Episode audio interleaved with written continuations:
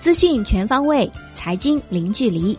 大家好，今天是二零一八年七月八号，星期日，欢迎大家收听今天的陆家嘴财经早餐。宏观方面，李克强在索菲亚出席中国中东欧国家第八届经贸论坛时表示，今后相当长一个时期，中国经济有三个不会变：经济长期向好的基本面不会变。市场化改革的取向不会变，扩大开放的决心不会变。他还指出，中国经济从来都是在国际竞争中成长起来的，并不害怕任何竞争。竞争不仅能使中国企业降低成本、提高效率，也能倒逼中国产业提质升级。外管局国际收支司原司长管涛在中国财富论坛上指出，要把资本管制作为最后一道防线。采取尽可能少的代价实施临时性的管制措施，为改革和调整争取时间。一旦市场恢复平静后，就要把管制措施撤销，让市场恢复常态。新华社发表时评文章称，七月六号，美国宣布开始对三百四十亿美元中国产品加征百分之二十五的关税。这种单边主义零霸做法是在向中国开火，也是向全世界开火，终将引火上身。美国中国总商会会长徐晨在一份声明中指出，由美国发起的贸易战已严重扰乱了国际及国内市场，并极有可能给相关企业、工人和消费者带来重大损害，而企业家正期待一个可持续发展的平稳的经济环境。德国中国商会发布报告指出，创新已成为中资企业在德国投资运营的新亮点。中国企业近来在德国的研发投入随之呈现明显增长的趋势。国内股市方面，中小银行 A 股排队速度在加快。截至目前，十九家 A 股排队的银行中，除了郑州银行、长沙银行、紫金农商行三家已过会。瑞丰银行下周二上会，目前还有八家银行处于预披露状态。七月七号凌晨，中兴终端 CEO 程立新发朋友圈，正式宣告离开中兴，原中兴终端供应链负责人徐峰将接替他出任终端 CEO。青岛双星证券部工作人员证实，公司并购韩国锦湖轮胎已完成资产交割。如并购成功，青岛双星有望成为中国最大的轮胎生产商，还将跻身全球前十名。美的集团在深交所互动易平台表示，人民币贬值对于公司出口业务的收入端有正面影响。金融方面，六只独角兽基金发布基金合同生效公告，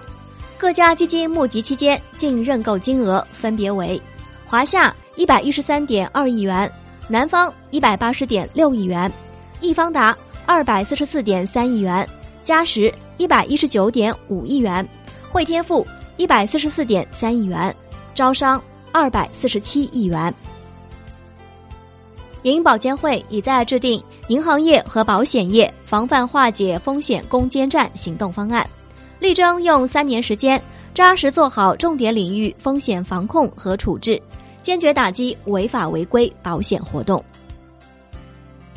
银保监会副主席梁涛表示，经过一段时间努力，保险业风险得到有效遏制，保险业综合偿付能力充足率为百分之二百四十八，风险总体可控。最新数据显示，P2P 行业六月交易额为一千五百三十五亿元，环比降百分之七点八。同比降百分之三十四点九，六月底 P2P 行业贷款余额为九千六百一十亿元，同比降百分之十六点八，环比降百分之一点四，已连续九个月呈下降趋势。证券业协会向部分券商下发关于有序规范证券公司互联网证券试点业务的函，要求券商不得新增开立理财账户。存量理财账户资金要逐步纳入三方存管体系。至此，二零一四年起，五十五家券商陆续获批的这一创新试点业务正式终结。产业方面，中国二零一八年一季度的金市需求同比增长百分之七，至一百八十七点八吨，为三年来最高。金市行业情绪乐观，预计二零一八年的金市需求将出现复苏。文旅部印发关于做好暑期旅游安全工作的通知和关于进一步加强出境自助游相关工作的紧急通知。要求下架一批不合格自助游产品，坚决防范各类涉旅突发事件的发生。中国人民银行金融研究所所长孙国峰表示，近年来，金融科技逐渐成为地方非传统金融业态组织创新的重要载体，对民间资金形成巨大吸引，也造成了一些金融乱象。金融科技发展带来的地方金融风险逐渐凸显。互金协会会长李东荣在第八届上海新金融年会上指出，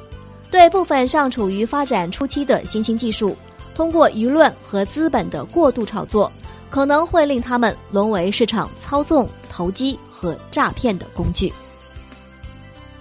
国家粮食和物资储备局负责人表示，将在粮食流通、基础设施建设等方面给予政策资金支持，鼓励和支持我国粮食企业。与“一带一路”沿线国家开展多方位、多品种、多层次的粮食贸易和产业合作。